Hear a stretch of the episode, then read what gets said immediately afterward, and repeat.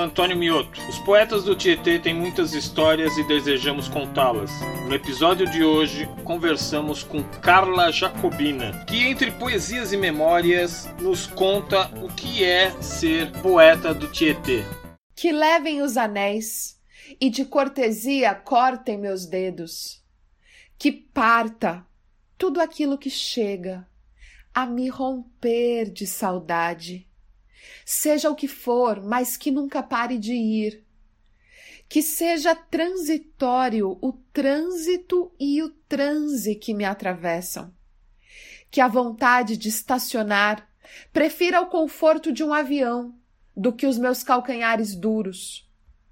Que a vontade de me abastecer não seque jamais e que o combustível acabe sempre, para que o tanque do imprevisto se encha de novidades que as encruzilhadas multipliquem meus pontos de vista, que o risco de colisões esteja sempre à minha espera, porque a amizade faz barulho e transforma aquele com quem se encontra.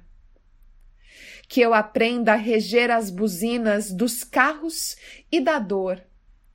Que as ruas sem saída fiquem sempre do lado de fora, mas caso um dia entrem, que estejam apenas de passagem. Que eu esteja o mais embaixo da ponte de tudo aquilo que se julga acima. Que seja farol, semáforo ou sinaleiro o outro nome da fé. Que a conexão entre eu e o porto nunca se perca, mas também que desapareça ao longe a pretensão da chegada. Que o caminho corte o impossível ao meio e que várias valas tenha o solo da imaginação.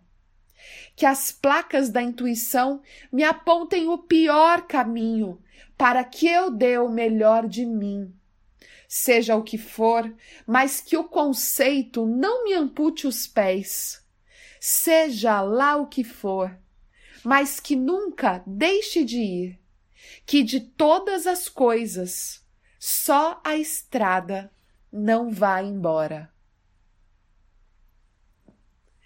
Eu sou Carla Jacobina, eu escrevo desde pequena. Inicialmente o tema era mais político, social, existencial, e com o passar do tempo eu fui desenvolvendo uma escrita mais frequente sobre o feminino. Eu sou do Mato Grosso do Sul e na escola eu já gostava muito de literatura e me destacava nas redações e em língua portuguesa. Um poema, ele gera em mim um efeito que as palavras elas ecoam na, na imensidão do meu ser. E é muito comum me arrepiar a pele, assim, é impressionante. Na adolescência, eu escrevia em folhas de caderno que eu arrancava e depois guardava no dentro de uma caixa de sapatos. Um dia, já morando em São Paulo, eu abri essa caixa de sapatos e li para o Marcelo Ferrari. Ele dormiu enquanto eu lia. ele é escritor, né? E apesar de ter dormido, ele me falou, me convidou para um grupo de poetas que ele estava começando a reunir, que ainda naquele momento era um grupo de dois, que era ele e o Renato Silva, o pensador das nuvens. Nessa época, eu estava começando a escrever o meu blog, Elas por Elas, e eu senti que seria muito legal me reunir com outras pessoas que também gostavam de poesia. Afinal de contas, não é um gosto muito comum, e tem aquela história de que a gente não encontra poeta vivo, né? Só poeta morto.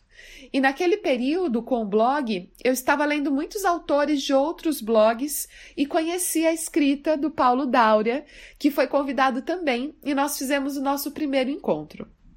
Depois desse encontro, vieram muitos outros, sempre em lugares marcantes da cidade de São Paulo. Afinal de contas, o nome do grupo era Poetas do Tietê. Marcelo Ferrari, ele tinha uma câmera e a ideia era filmarmos os poetas conversando naturalmente em poesia, falarmos alguns poemas e comermos pastel com caldo de cana. Foi uma delícia. O meu era de queijo. Nós nos reunimos e reunimos pessoas que gostavam de escrever e de criar e de ler. E aquilo foi sensacional. Parece que nós reunimos assim os esquisitos. e depois que a gente começou, a gente desenvolveu a ideia de fazer saraus itinerantes, né, pela cidade de São Paulo. É, nós fizemos vários.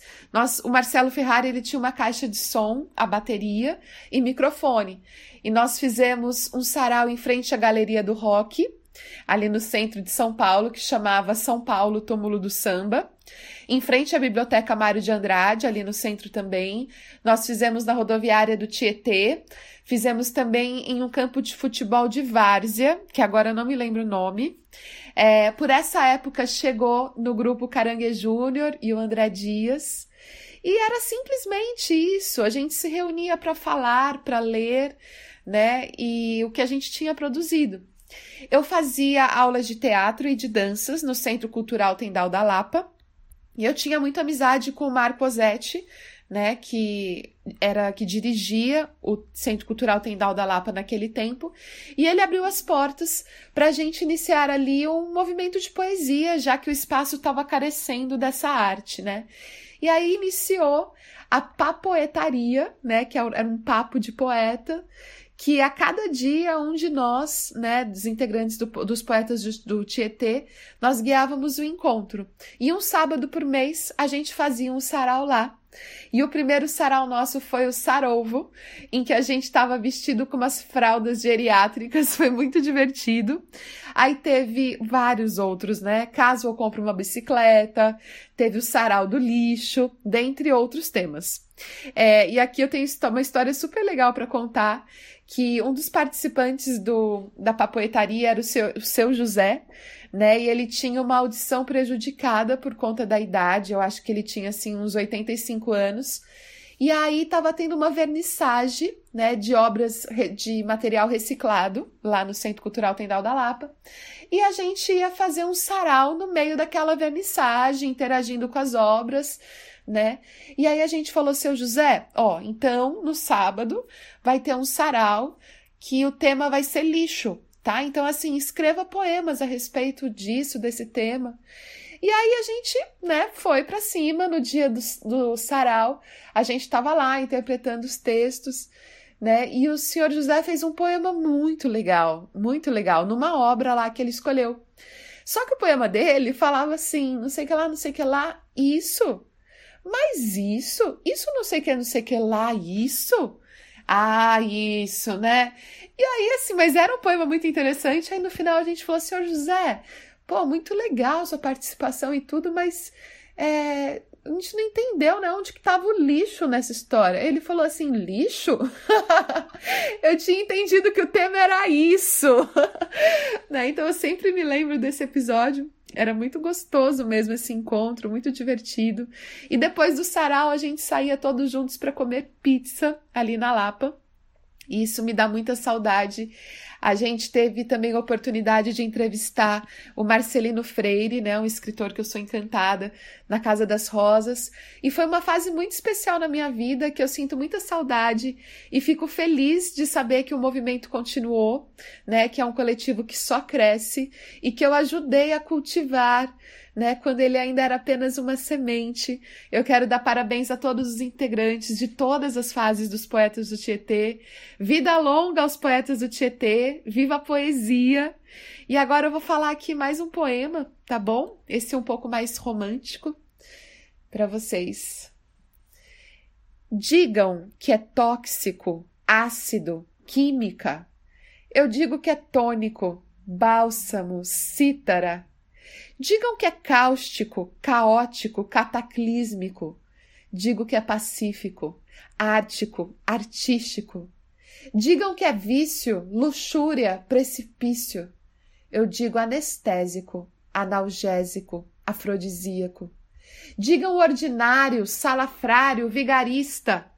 Eu digo santuário, escapulário de ametista. Convido a você, episódio a episódio, a ouvir nossas memórias.